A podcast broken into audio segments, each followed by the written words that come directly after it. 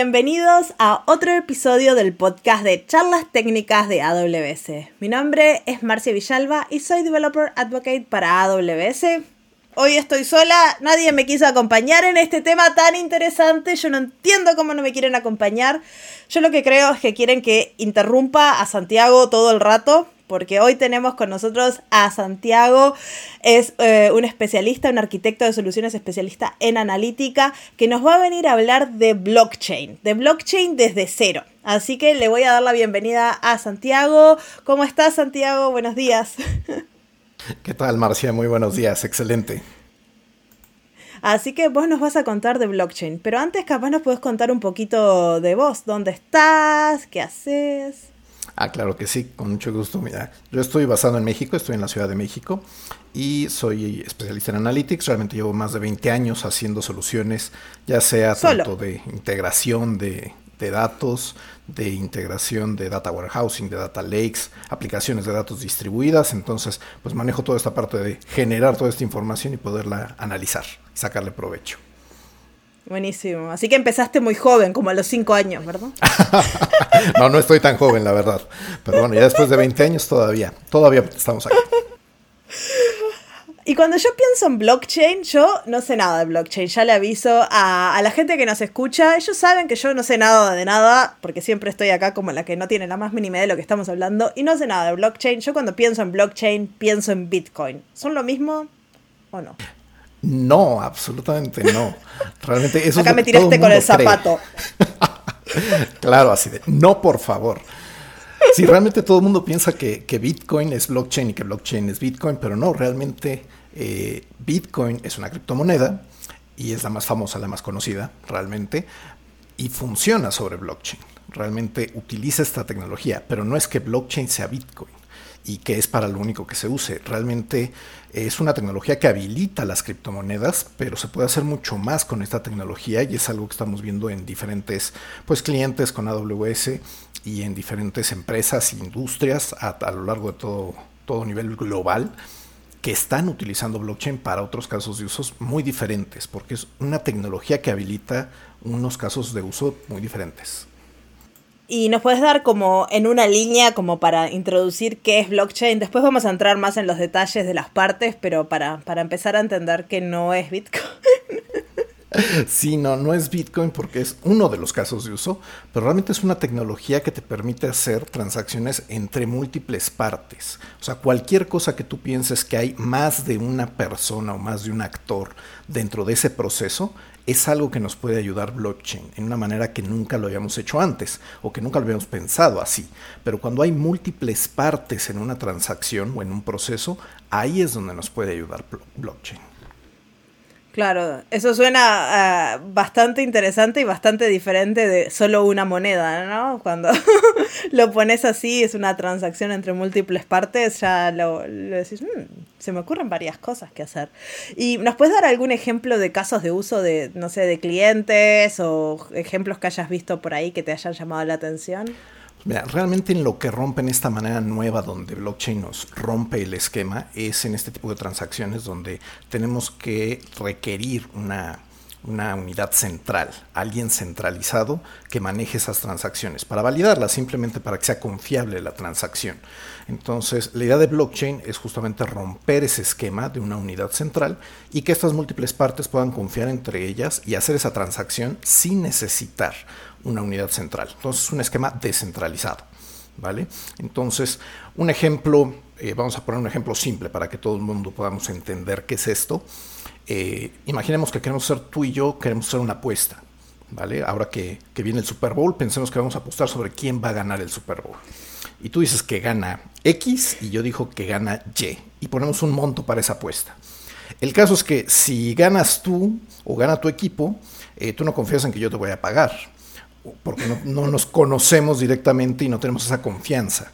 Entonces, eh, necesitamos a alguien en medio que maneje esta apuesta. Y entonces tú le das tu dinero a esa unidad central, yo le doy mi dinero, y ya cuando sepamos quién gana, entonces pues ya él reparte el dinero a quien sea el ganador. Pero necesitamos esa unidad central para confiar entre, esa, entre nosotros esa transacción. Y necesitamos confiar en esa unidad central, ¿no? Viniendo de Latinoamérica, a veces esa unidad central nos da un poco de desconfianza. claro, tenemos que, que, certificar que es alguien, pues, pues válido y que ya tenga cierta reputación y que no va a hacer trampa en este proceso y que es una unidad grande, ¿no? Por eso estas unidades centrales, pues, cobran una buena cantidad, un fee, una comisión por hacer esto. Entonces, eh, la idea es que podremos hacer esto entre tú y yo directamente si lo hacemos entre tú y yo, entre parte y parte, con una red de blockchain donde quede todo registrado, donde tú dices quién apostaste, yo digo quién aposté y decimos y validamos que tenemos ese dinero. Y ya que esté ahí, nadie lo puede mover. ¿Por qué? Porque después, ya que gana tu equipo, pues yo puedo decir, no, no, es que yo siempre sí le aposté al otro equipo. No, aquí ya no se puede mover porque ya está todo registrado. Tú puedes validarlo perfectamente, cómo se registró, en qué momento se registró, cuánto se registró, y entonces no hay forma de poderlo truquear después o modificar después. Es como una base de datos inmutable, un registro temporal, no sé, un logo, que en el cual agregamos cosas al final y nadie lo puede tocar, algo así justamente es, es, un registro inmutable y es una de las partes para que podamos confiar, porque nadie lo puede mover.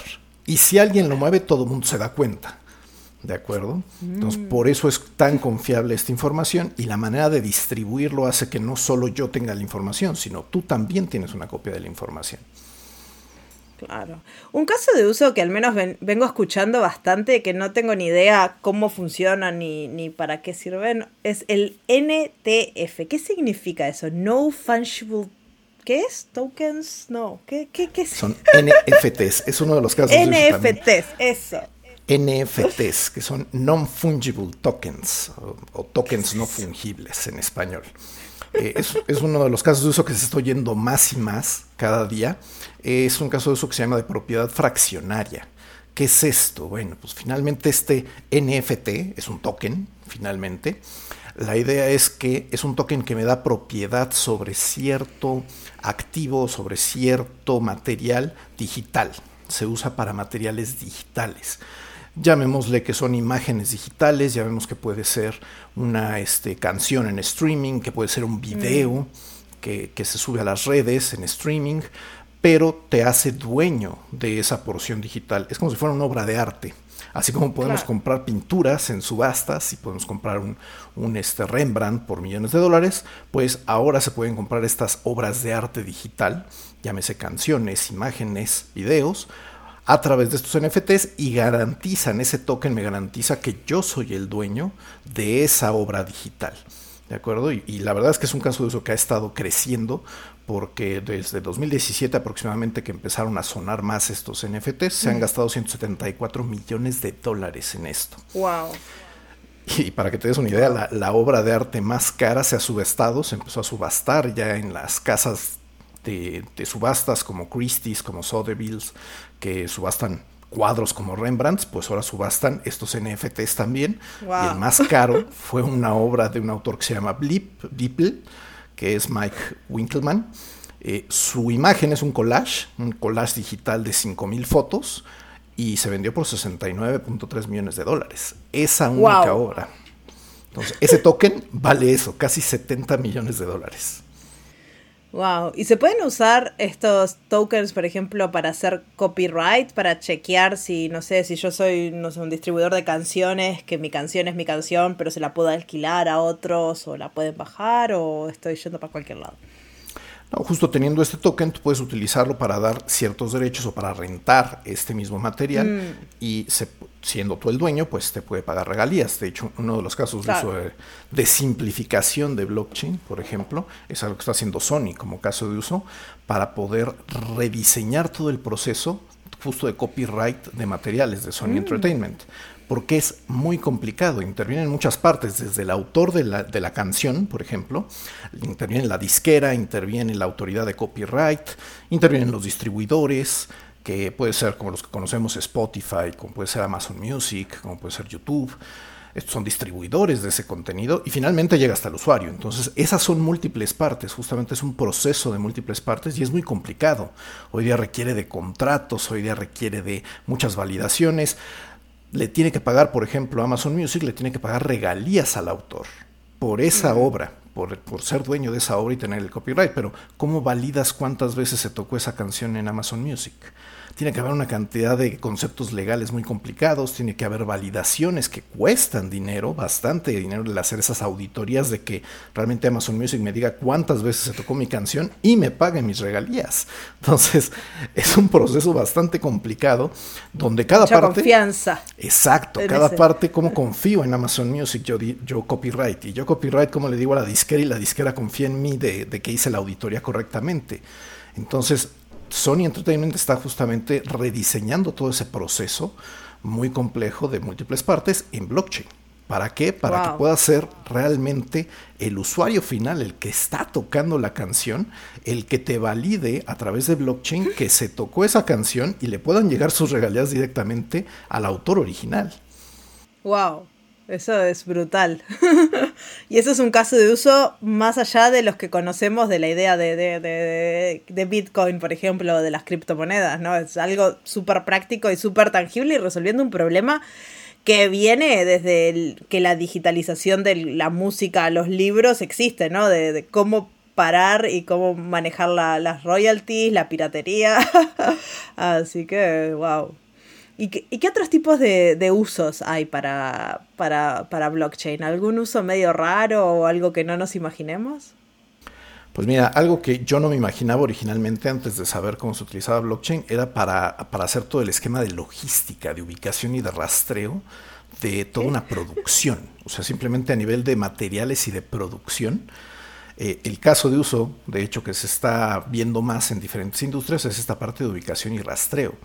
Entonces, por ejemplo, Nestlé utiliza todo este manejo de blockchain para rastrear el café desde el origen, desde dónde se produce y dónde se planta el café, hasta cómo llega a tu mesa, literalmente. El frasquito de café Nestlé que tú tienes, puedes rastrear desde dónde viene ese, ese origen único del café pasando desde el productor, desde dónde se compró, dónde se transportó, cómo llegó, cómo se procesó, hasta que llegó a tu venta y a tu mesa y lo puedes ver en una página pública que tiene Nestlé, donde puedes rastrear tu café de origen, literalmente, y ver todos esos pasos. Eso le da transparencia a todo este proceso de, pues obviamente nuevamente múltiples partes que participan en toda esa producción. Algo muy similar está haciendo BMW, BMW que produce coches a nivel mundial, en todo el rastreo de las partes de los coches. Es un proceso complejísimo eh, porque a nivel mundial ellos fabrican en 70 países diferentes. tienen mil diferentes autos. no, diferentes modelos, ah. diferentes autos. Imagínate las miles y miles y miles de piezas y tienen alrededor de 12 mil proveedores. Para armar cada coche vienen partes de 12 mil proveedores. Controlar eso es muy complicado. Incluso hoy día las partes se, se autorizan o se llegan a, a registrar por emails en diferentes proveedores en Excel, en diferentes bases de datos de sistemas RPs de, BMW. Todo eso pasa antes de que llegue a BMW. Pero mm. hay muchos procesos manuales. Lo que están haciendo es mucho más transparente el proceso desde los materiales, que en una industria automotriz es por capas, se le llama Tier 1, Tier 2, Tier 3 o capa 1, capa 2, capa 3 de proveedores.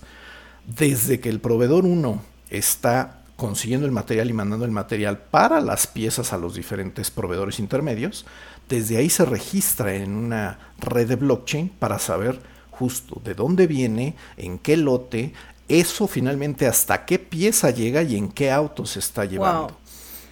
esto yo lo veo una forma de resolver uno de los problemas de, por ejemplo, de saber cuánto carbono se requiere para hacer cosas, porque al poder traquear de este nivel de, detalle podés empezar a saber cuánto, por ejemplo, no sé, carbón eh, emite hacer la pieza X y lo podés ir transportando. wow, ah, le veo un montón de potencial. Paso a paso del proceso. Claro, por eso, poder entenderlo así al detalle es brutal. Ahora, tiene tanto beneficio para las organizaciones como también para los clientes finales. En este caso de BMW, tú sabes que en los autos, en industria de autos, pues de repente se tienen que hacer lo que se llaman recalls, que tienes que llamar de vuelta los coches a la agencia porque hay que cambiar cierta parte que detectaron que sale defectuosa en varios lotes. Pero hoy día se hace a cantidades de todos los coches que se produjeron entre tal y tal fecha, porque no sabes exactamente en qué auto puede estar una pieza defectuosa. Mm. Con este rastreo a detalle de cada pieza de dónde vino, pueden rastrear muy rápido de dónde puede estar la falla de origen, que puede ser en un material. Entonces pueden saber el proveedor X de ese material de ese lote, a qué piezas afectó y finalmente específicamente en qué coches está. Y entonces en lugar de hacer un recall masivo, hago un recall solo de los coches que sé que vienen de ese lote defectuoso. Y lo puedo saber mucho más rápido y lo cual le da el beneficio al cliente de que le avisan mucho más rápido de eso y puede específicamente ir a la agencia a cambiar esa pieza que puede que esté defectuosa, pero la compañía reduce la cantidad de recalls y el cliente tiene una mejor experiencia. Wow, eso es brutal. Y una cosa, un ejemplo, no sé, que, que creo que mencionaste cuando estábamos haciendo la planificación es como eh, para la seguridad, ¿no? De lugares, de usarlo como un log de quién entró, quién salió. Este, ¿Ese es un caso de uso también para, para blockchain? Correcto, es un caso de uso menos utilizado, pero justamente en esta forma inmutable del registro que nadie la puede alterar, aunque quiera, digamos, eh, aquí en Latinoamérica, que, que, sabemos que puede haber pues cierta corrupción en, en ciertos temas públicos, por ejemplo, pues este registro inmutable se utiliza para gestión de identidad y para manejar las credenciales de acceso. Tenemos clientes, por ejemplo, donde de alta seguridad a nivel público, eh, a nivel de laboratorios, es muy crítico el quién entra, quién sale, a qué horas mm. entra, qué materiales o qué componentes está sacando porque son biológicos y son de alto riesgo. Entonces, todo ese acceso se maneja a través de un blockchain en alguno de nuestros clientes, justo para saber quién está entrando y que sea totalmente inmutable, seguro y confiable. Y que nadie lo puede alterar. Claro, está, está buenísimo. Y otro caso de uso que es, muy útil es eh, en la parte de transacciones financieras, ese es más, más este, lógico, más directo, porque hablando de unidades centralizadas, pues los bancos son eh, justamente una unidad central que maneja el dinero para las transferencias. Hoy día las fintechs están utilizando mucho blockchain para hacer estas transacciones, pero ahora directo persona a persona. O sea, que yo te pueda prestar un crédito, cuando tú necesitas un crédito, se pueda solicitar y en lugar de que vayas al banco y el banco te lo dé, yo te puedo prestar dinero directamente. Entonces, estas transacciones persona a persona, pero ya financieras, se pueden manejar de forma muy segura también a través de blockchain. Y yo creo que ahora nos, nos toca hablar un poquito de, de, cuáles son las partes de un blockchain, ¿no? Porque hablamos un montón de, de, los contratos y de este log al cual le vamos agregando cosas al final, este, que es inmutable, pero ¿qué, qué, qué más hay en el, en el blockchain? ¿Qué partes importantes? Bueno, realmente lo podemos simplificar, para simplificarlo y que todo el mundo lo entendamos, a tres cosas. Realmente para que podamos hacer esto confiable entre múltiples partes, necesitamos de entrada tres cosas. Primero, una forma en la que podamos verificar independientemente, tú, yo y todos los que formamos parte de esa transacción, que podamos verificar esa transacción. Segundo, necesitamos que todos tengan la misma visión de esa información, para que mm. tú puedas checar la información, yo pueda checar la información y que todos tengamos esa misma visión de la información en cualquier momento. Y tercero, necesitamos una prueba de todo ese historial de los cambios. Si no existieran esas pruebas para hacerlo, digamos, auditable de forma inteligente y automática, pues no podremos confiar en que realmente eh, no hay cambios después. Entonces, para esto, la primera pieza de una red de blockchain es este registro distribuido que mencionaste, donde guardamos todos esos datos y que nadie le pueda mover, literalmente. Eso es lo que se llama un ledger o un registro contable. Porque es, es una mecánica justamente como un registro contable donde ya se registró que entró el dinero, pues no hay forma de borrarlo. Entonces, Pero ¿cómo, ese registro, ¿cómo hacemos que no se pueda borrar? Porque en la informática todo se puede borrar. Si está en una base de datos, yo de alguna forma lo borro. ¿O no? Ah, claro, bueno. es una buena pregunta. el que podamos hacer que no se pueda borrar, realmente como dices, informáticamente puedo borrar los datos, ¿de acuerdo? Pero aquí entran dos componentes. Primero, uno es que ese registro distribuido, ese ledger, no vive en un solo lado, vive en toda la red de blockchain. Digamos que hay varios servidores en esa red de blockchain, Tú tienes una serie de servidores, yo tengo otra serie de servidores, una tercera parte también tiene otra serie de servidores, y esa información, ese ledger o esa base de datos, vive en cada uno de ellos. Entonces tú tienes una copia, yo tengo una copia y otro tiene una copia. Si tú le borras, pues ya cambió la información y tú vas a tener tu copia modificada, pero la mía Borrada, sí. Y la del tercero tampoco. Nosotros seguimos con el registro original. Tú le puedes mover, ¿de acuerdo? Pero como no vive en un solo lado, pues nosotros vamos a tener otra copia diferente. Entonces ahí hay una disparidad que se puede detectar. Y segundo, cada que se escribe en, esta, en este registro distribuido, lo que pasa es que cada transacción se firma con un código específico que depende de toda la cadena anterior de, de transacciones. Entonces te genera un código específico que depende de todo lo anterior. Entonces, cuando tú escribas en esa base donde borraste algo, el nuevo código que va a generar en la transacción va a ser diferente del código que se genere con la mía, porque a la tuya le falta una pieza, a la mía no. Entonces el código es diferente y ahí ya no se valida la transacción. Y entonces ahí surge un error y no se puede generar la transacción porque hay una disparidad. Claro, ahí es cuando empezamos a hacer estas operaciones criptográficas, ¿no? Que Exactamente, este código realmente es un código criptográfico encriptado que requiere de cómputo muy intensivo para generarse, justamente porque requiere validar lo que sucedió anteriormente. Y cuanto más largo y más grande es este ledger, más caro va a ser la operación criptográfica. Correcto. Acá estoy intentando resumir todo en mi cabeza. Para los que ven el video, ven humo salir. Eh,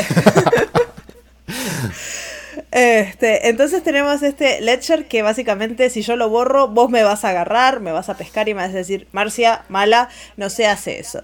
Este, ¿y cómo hacemos para, para validar, por ejemplo, las operaciones? No sé, vos me decís, yo te presto dinero. ¿Cómo, ¿Hay algún mecanismo, algún tipo de, contratos o algo que, que esté dentro del blockchain también? Ahí viene la segunda parte, que primero es este registro distribuido donde guardamos los datos, pero para que lleguemos a esos datos, a guardarlos, tenemos que tener entre todos en esta red un mecanismo de consenso. Es la segunda pieza. Tenemos que estar mm. todos de acuerdo justamente en cómo vamos a validar que esa transacción es válida. Entonces, tú quieres un crédito que yo te voy a prestar, pero entonces vamos a validar que tú tengas todos los elementos para recibir el dinero y vamos a validar que yo tenga el dinero, vamos a validar cómo te lo voy a transferir y que todo eso sea válido. Pero para que sea válido, no tengo que decir que es válido yo nada más. Toda la red tiene que estar de acuerdo en ese mecanismo de consenso. Y entonces muchas partes dentro de toda esa red tienen que validarlo. Y todos tenemos que hacer la misma validación. Igualita. La tenemos que duplicar, digamos, esa validación todos la validamos y hasta que todos estemos de acuerdo en que está bien, entonces ese mecanismo de consenso dice, ok, está bien esta transacción, se puede hacer. Ok, y hay varias formas en las que se puede hacer. La más común, por ejemplo, en transacciones como criptomonedas, pues se tiene que hacer una prueba de trabajo y toda la red de blockchain todos, cada uno de los que participa tiene que hacer esa validación de cada transacción. Por eso es muy, muy intensiva en cómputo, porque son mm. operaciones criptográficas complejas, entonces requiere de cómputo intensivo y no la tiene que hacer solo un servidor, la tienen que hacer todos los servidores de la red. Entonces está duplicando mucho ese trabajo. Hay formas en las que se puede hacer no toda una prueba completa, se puede hacer una prueba de participación y entre todos estamos de acuerdo en que cierto porcentaje es suficiente. Digamos que el 30% de toda la red es la que tiene que validarlo. Si ya 30% lo validó, estamos de acuerdo en que está bien, le damos check a esa transacción. Eso pues, obviamente mejora la energía y el tiempo, ¿no? Porque se tarda menos en validar, se tarda menos en generar y pues consume menos energía de menos servidores. Sí, al final también muchas veces hablamos de blockchain y pensamos que se estamos prendiendo fuego al Amazonas con usándolo. Eh, que es uno de los eh, temas con, el Bitcoin, ¿no? Que entre más crece esta red de Bitcoin, pues más cómputo se requiere y pues hay temas de, sostenibilidad de la cantidad de energía que se está gastando esto. Incluso en Rusia, pues ya, ya los, los banearon y los, los bloquearon de que tienen cierto límite y en China también ya pusieron restricciones porque se está comiendo literalmente muchísima energía. Sí, sí, pero creo que también con el tiempo ha mejorado la, la, eficiencia de las, al menos de las monedas, de las criptomonedas, no sé, de, de otro tipo de redes, pero es algo que lleva a desarrollo. Este, es y parte de lo que buscamos, ver cómo hacerlo más eficiente. Sí, y una cosa que al menos me, me suena ahora, entrando al tema de la nube y de AWS, ¿no? Bueno, ahora vamos a hablar de que AWS tiene una solución para esto, pero, pero cuando yo pienso en estos servicios, pienso en individuos, yo, vos, empresas, independientes, todas teniendo su servidor en su casa, este, ejecutando estas operaciones totalmente independientes, totalmente distribuidos, pero cuando pienso en la nube, pienso en un área centralizada, ¿no? AWS, este, otros proveedores de nube son una organización ahí. Este, ¿Cómo se adapta esto a la nube? ¿no? ¿Cómo, cómo, cómo tratamos, el tema de la distribución y cuál es el, concepto real de distribución cuando hablamos de blockchain? Bueno, aquí la nube entra en, en, varias partes a tratar de simplificar este concepto de blockchain, porque de entrada el armar todo este ledger distribuido, el armar toda esta red de servidores que están todos conectados y armando toda la, las validaciones, el poner ese código de contratos inteligentes que validen la lógica, es complicado el que tú lo puedas poner desde cero, ¿no? El, armarlo, conectarlo y que funcione bien es complicado. Es como si tú quisieras armar, por ejemplo, un coche. Entonces, si te doy todas las piezas, está padrísimo, pero te digo, ok, aquí están las llantas, aquí está el motor con las 300 mil piezas, ármalo. Híjole, está complicado. Yo no lo si te dan un set de Lego, no te tienen que dar un coche, te tienen que dar uno de esos sets de Legos que tienen 200 piezas y te dicen, acá hay un barco pirata y vos lo mirás y decís, ¿dónde está el manual? O, incluso con el manual, ya lo, lo, armas y lo acabas de armar y no te han sobrado piezas de repente. Eso quiere decir que algo puede funcionar mal ahí. Entonces no te deben de sobrar piezas. Eh, entonces es complicado el armar toda esta red de blockchain desde cero. Entonces ahí es donde la nube nos ayuda y servicios como, como AWS, que tiene este servicio de Managed Blockchain, te ayuda a toda esa parte difícil de montar la infraestructura, de tenerla lista, que se comunique bien y que todas las piezas se comuniquen bien y tener armado tu paquete de, de blockchain sea mucho más fácil. Entonces, tienes toda esta administración por detrás que deja que te despreocupes de la infraestructura, que te dejes de administrarla, de actualizarla, de ver que funcione todo bien. Entonces ya es un servicio que te puede proveer una red de blockchain lista para que la empieces a usar. Y la red involucraría, ah, me imagino, algún tipo de nodos, ¿no? En esta red. ¿Y estos nodos qué son? Eh, ¿Son mi computadora? ¿Son computadoras de AWS?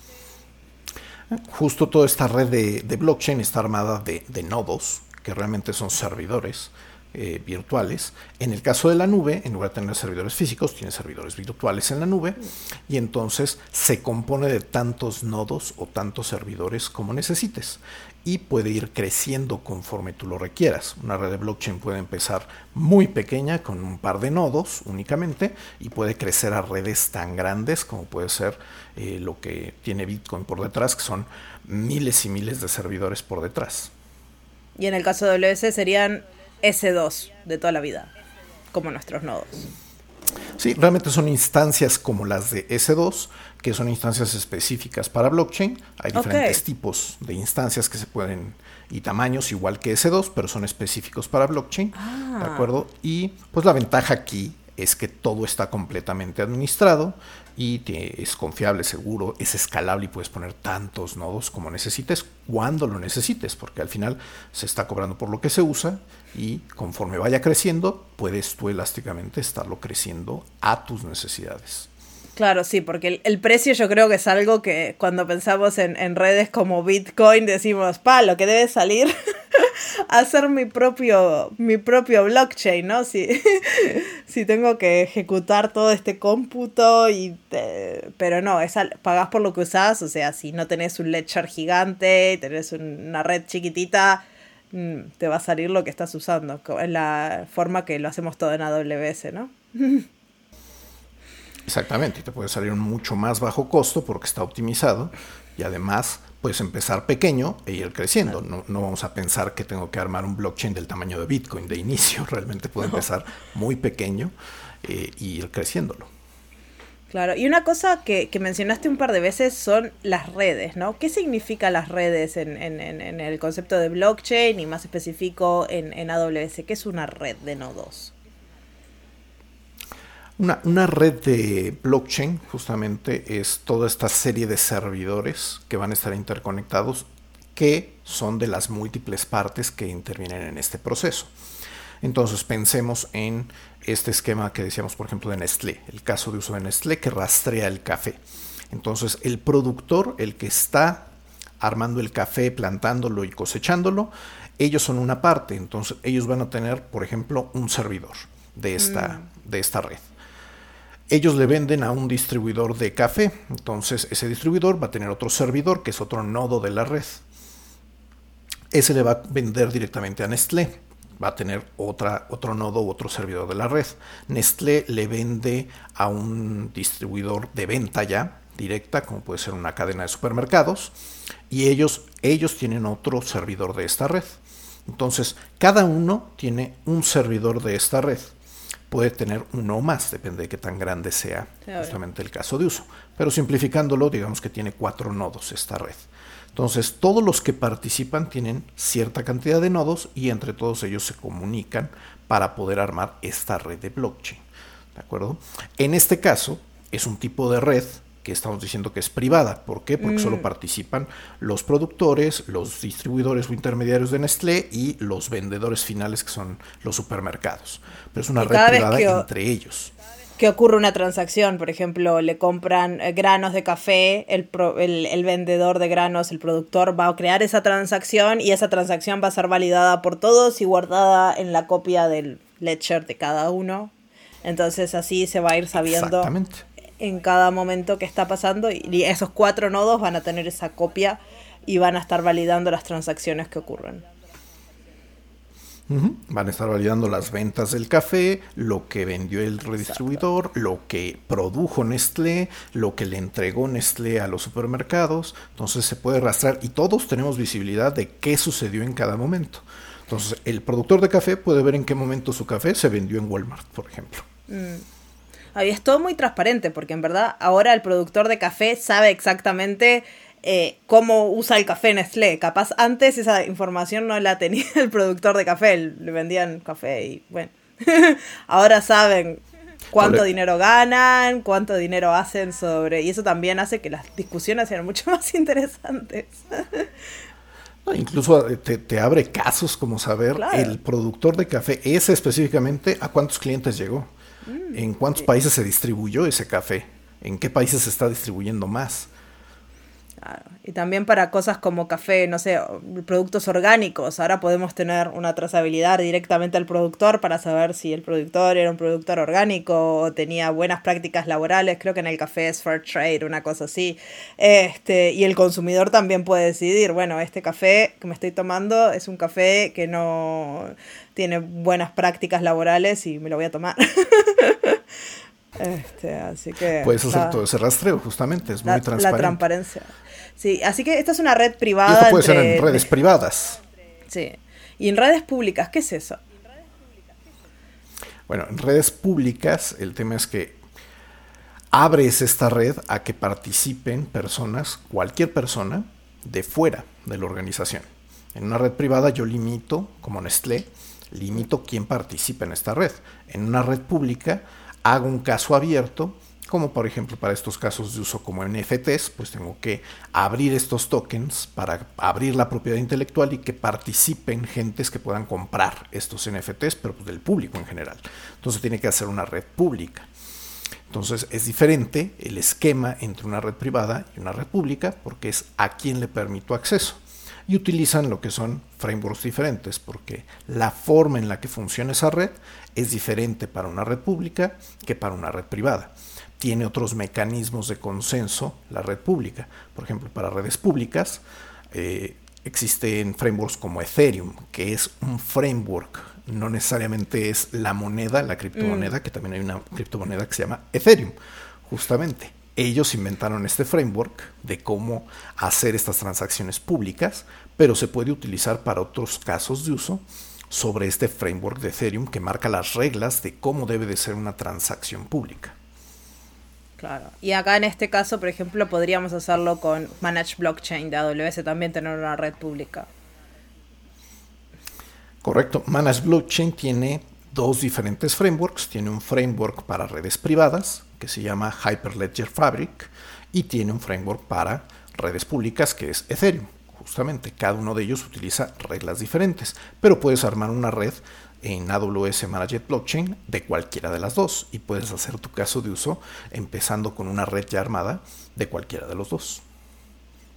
Wow, eso está buenísimo. Y una pregunta, porque yo sé que está Managed Blockchain de AWS, pero también hay un tipo de, de base de datos que es QLDB o algo así, que es como un ledger. ¿Son lo mismo o tienen algo que ver? Porque salieron juntos. Tienen algo que ver. tienen algo que ver, sí tienen relación, pero no, no es lo mismo. Eh, Managed Blockchain es una red completa de blockchain. QLDB, que es Quantum Ledger Database, es una base de datos, es una base de datos de Ledger, justamente. Muy similar a lo que tiene el componente de blockchain, que es el Ledger que dijimos de registro mm. distribuido, para que sea inmutable, para que nadie le pueda mover y para que esté validado con este código cada transacción, este código criptográfico. ¿Por qué no es lo mismo? Managed Blockchain o blockchain en general es una red distribuida. ¿De acuerdo? Entonces, los datos viven distribuidos en todos los servidores de la red. No están en un solo lado. ¿Ok?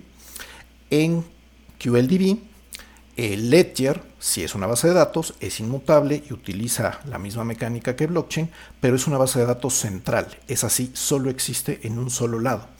Es como una base de datos que yo tenga como mi PostgreSQL, como mi... Eh, en el servidor de AWS, gestionado por AWS. Exactamente. Está en un servidor gestionado por AWS, pero esa base sí es de una sola persona nada más, de una sola organización, y ellos son dueños de, esa información. No está distribuida la información en todas las partes. Yo como organización tengo ahí mi, base de datos y es mía la información únicamente. Entonces no existe este concepto distribuido de que vive en muchas partes la información. Yo soy el dueño, lo que sí es un ledger nuevamente inmutable. Entonces cada que se registra algo no se borra solamente se va agregando información. Cuando yo quiero borrar algo dentro de esa base de datos, realmente lo que se marca es que ese registro ya está eh, sin utilizar o no está activo, pero no se elimina la información como en una base tradicional que si le hago un delete al registro y desaparece el registro. Aquí realmente hay trazabilidad de todo lo que sucedió. Claro, así que para diferentes casos de uso, para si confías en, en tu empresa, capaz te sirve el QLDB. si quieres hacer algo donde haya más partes. Entonces te sirve un Managed Blockchain, justamente. Entonces el QLDB funciona mucho para transacciones financieras también, mm. donde si hay una unidad central, como un banco, pero que registre todo lo que sucede en las transacciones en una base de datos como esta de QLDB y sabe que nadie le va a poder mover ni va a poder borrar registros de la nada. Claro. Sí, no. Hay muchos de los casos que mencionaste que también pueden ser, por ejemplo, el registro de entradas y salidas o cosas por el estilo. También puede servir mucho esta base de datos si tenés un caso de uso en el cual no capaz no necesitas ser transparente con 300 entidades y solo lo querés para tu organización, este, puede servirte. Pero volvamos a blockchain, que es lo que nos trata, pero era una duda que tenía, este, porque salieron juntas. Este, entonces ahora tenemos nuestro ledger repartido en estos nodos, en nuestra red pública o privada, y hablamos de contratos hace un rato, de, de, de, cierto código que se tiene que ejecutar para básicamente la validación de las cosas y para hacer que las cosas como que se enfuercen, que me prestaste dinero y ahora lo tenés que pagar o eh, hicimos una apuesta y quién ganó. Este, ¿cómo, ¿Cómo se hace eso? Porque eso me imagino que es código, cada cual lo tiene que escribir, ¿no? Correcto, ese es lo que llamamos los contratos inteligentes, que es la tercera parte de lo que arma un blockchain, una cadena de blockchain. Porque necesitamos esa lógica del negocio. O sea, de nuestro caso de uso vamos a necesitar validarle cierta lógica. Entonces ya tenemos nuestro ledger donde podemos guardar datos y nadie les va a mover. Ya tenemos una forma en la que nos pusimos de acuerdo todos los que participamos en la red, pero ahora necesitamos esa lógica de cómo vamos a escribir a ese ledger. Y eso es justamente lo que hace el contrato inteligente. Le guarda ya dentro la lógica de ya se validó que yo le puedo prestar a Marcia dinero, ok. Entonces, ¿cómo movemos ese dinero? Cómo registramos eso en el ledger y con qué lógica vamos a escribir todo esto en el ledger. Entonces, ese código que maneja esa lógica es lo que llamamos un contrato inteligente. Y es como dices, código que alguien tiene que programar realmente con esta lógica y reside dentro de la red de blockchain. Ese código se pone dentro de la red de blockchain. Eso quiere decir que va a vivir en cada uno de los nodos de toda la red de todos los servidores, de todos los que participan en la red, porque eso es lo que ayuda a hacer la validación y a escribir al ledger de cada uno. Una cosa para, para ver si lo entendí bien. Entonces, por ejemplo, volviendo al caso de ah, ahora tenemos que transferir dinero, ¿no? Porque, bueno, vamos a hacer una transferencia monetaria. Y este contrato inteligente tendría como una llamada a una API que es la que va a hacer la transferencia. O sea, no es que al final de cuentas está llamando a servicios terceros para hacer enforce, no sé cómo se dice, eh, siempre tengo el spanglish en el medio, pero como para hacer que esta llamada ocurra, no es que tiene que hacerlo todo, pero tiene que hacer que ciertas operaciones ocurran en ese momento.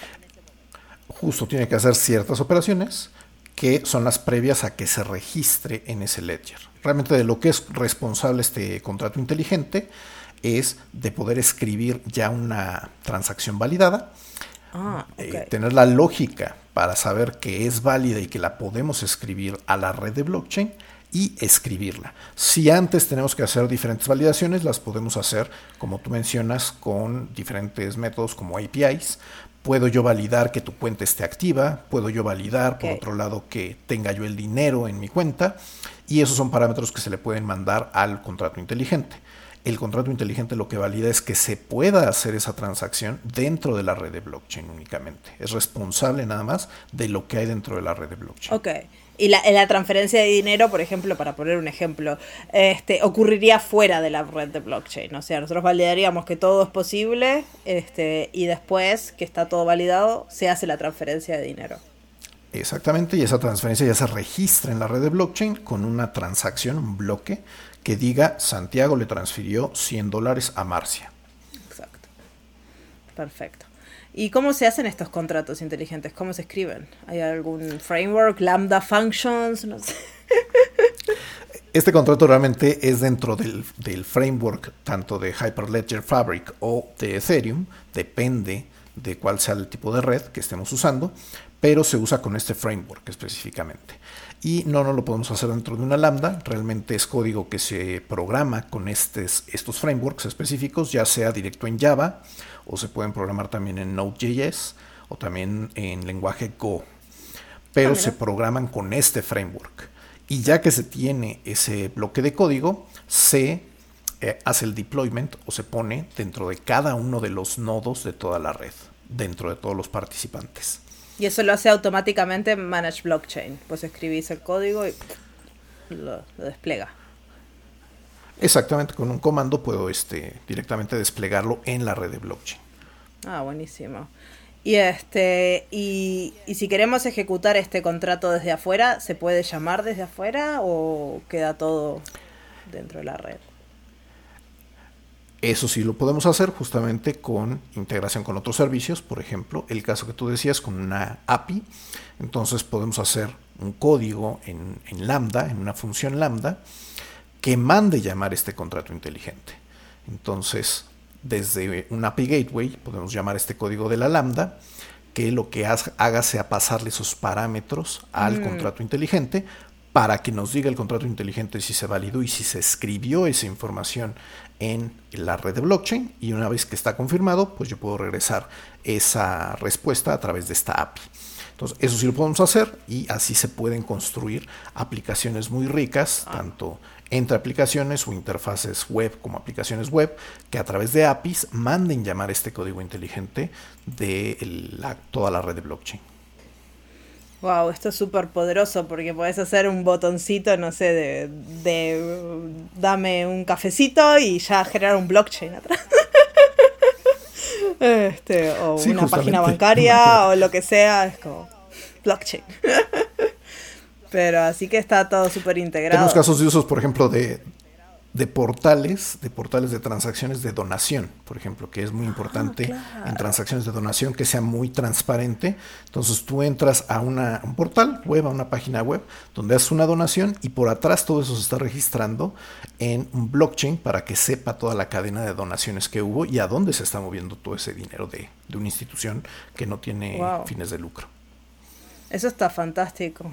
estos casos de uso son súper interesantes y siempre que pienso en blockchain, no sé, pienso en otras cosas. Ahora me ha cambiado un poco la perspectiva de lo que es realmente blockchain y espero que a la gente escuchando también se le haya iluminado un montón de ideas, porque esto es como mucho más allá de, de todo el buzz que hay en internet, de los dibujitos para el profile de Twitter, de, de los tokens o hacer transferencias de criptomoneda, ¿no? Hay mucho, mucho más atrás de eso y hay casos de uso súper interesantes que, pueden ayudar a un montón de organizaciones y gobiernos y un montón de gente para dar transparencia y descentralizar los procesos.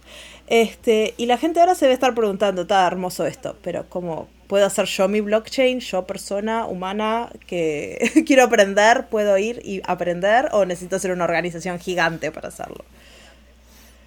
No, claro que podemos empezar tan chicos como se necesite y puedes ir tú mismo y probar. Puedes armar tu pequeña red de blockchain, como te digo.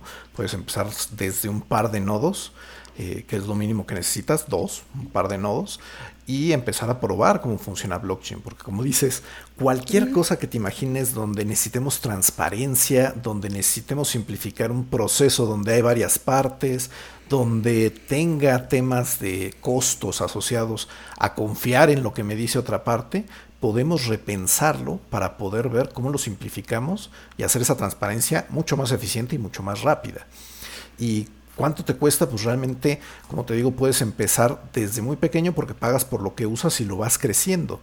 Entonces, hay varios componentes de, armar tu propia red, pero puedes empezar muy chico y te puede costar centavos, la verdad. Eh, ah, lo que cuesta esto son, son por, por cuatro componentes, básicamente, hablando de lo que es la red. Primero tenemos que crear una membresía para pertenecer a esa red y esa membresía me cuesta eh, cierto monto por hora. Entonces me puede ir desde 30 centavos por hora y pues obviamente si estás probando, pues no, no lo necesitas tener ahí prendido todo el día. Entonces puedes crear esta pequeña red y irla probando y prendiendo y apagando conforme tú la necesites, cuando la necesites. Obviamente vamos a necesitar los nodos de, de estos servidores que decíamos, estos servidores virtuales que forman la red y puedes empezar desde dos nodos, muy pequeño, y te puede costar desde 3.4 centavos la hora. Depende de diferentes tipos de instancia que decíamos que hay. Y se cobra simplemente por el almacenamiento también, por los datos que se escriben a la, red y el almacenamiento de todos esos datos. Y te, se cobra esto por gigabytes al mes. Entonces hmm. va desde 10 gigabytes, 10 centavos por gigabyte al mes. Entonces puedes empezar a probarlo muy, muy fácil, muy, muy rápido y crear una pequeña red para empezar a probar esto. Así que vos me, dejaste acá en la descripción del episodio un link a un workshop que es gratis, que pueden ir y, probar. Y esto es, ¿nos puedes contar un poquito del workshop? Porque capaz mucha gente quiere ir a, probarlo el fin de semana, hacer su primera red de blockchain. Sí, realmente crear la red de blockchain es muy, muy rápido. Hay que entrar a la consola de AWS y se crea una red. Tú determinas de cuántos nodos y se empieza a crear se va a tardar ahí un poco en aprovisionar y después de eso lo empiezas a utilizar. Aquí realmente para poder empezar, yo les recomiendo primero que, entren a, la guía de inicio de la documentación del servicio, porque ahí les da desde eh, conceptos de lo que es el blockchain, cómo funciona esto en la nube, conceptualmente un tutorial de inicio y les da bastante idea de cómo funciona esto ya en las partes técnicas que requiere para poderse armar. Y como mencionas, pues tenemos un workshop. Este workshop lo que hace es paso a paso, desde cómo creas la red, cómo puedes aprovisionarla, cómo creas esta suscripción, eh, crear estos contratos inteligentes, ejemplos de contratos, hasta poderlos desplegar y poder hacer una aplicación, como la que te comento, con una aplicación en web que con llamadas a APIs puede interactuar con esta red de blockchain. Y entonces tengo una aplicación web que ya puede eh, interactuar con todos estos contratos. Y el workshop los lleva paso a paso. Entonces es una muy buena opción para que puedan empezar a probarlo y a darse una idea de cómo crearla desde cero. Y que puedan ver que muy rápido se puede hacer.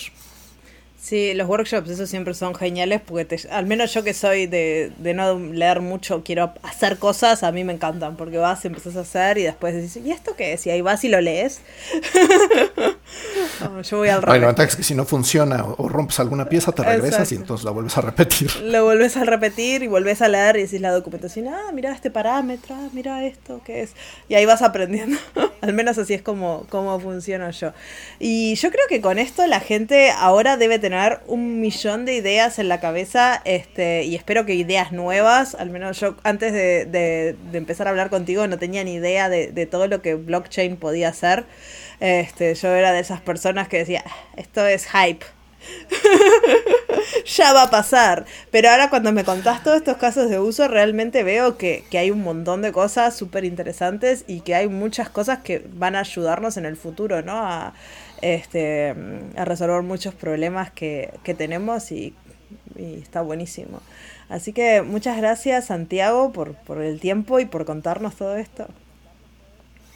No, de, de, verdad gracias a ustedes y pensemos todos en que como siguiente paso, pensemos en cómo rehacer un proceso que ya tengamos, donde tengamos justamente estos temas de confianza o de cómo eficientar un proceso donde le podemos ganar bastante y podemos crear también muchas experiencias nuevas para los clientes, haciéndoles más fácil la vida con tecnologías como estas. Hay que pensar en cómo aprovechar la tecnología para que les dé mejor valor a sus clientes y también a las diferentes empresas y las industrias, que es lo que están haciendo nuestros clientes.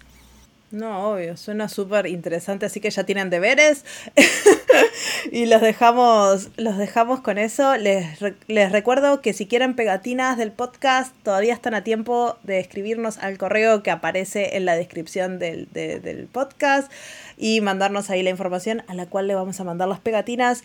Y bueno, con eso nos despedimos hasta las próximas dos semanas. En dos semanas volvemos con otro episodio. Muchas gracias Santiago, muchas gracias a todos. Tengan un buen día.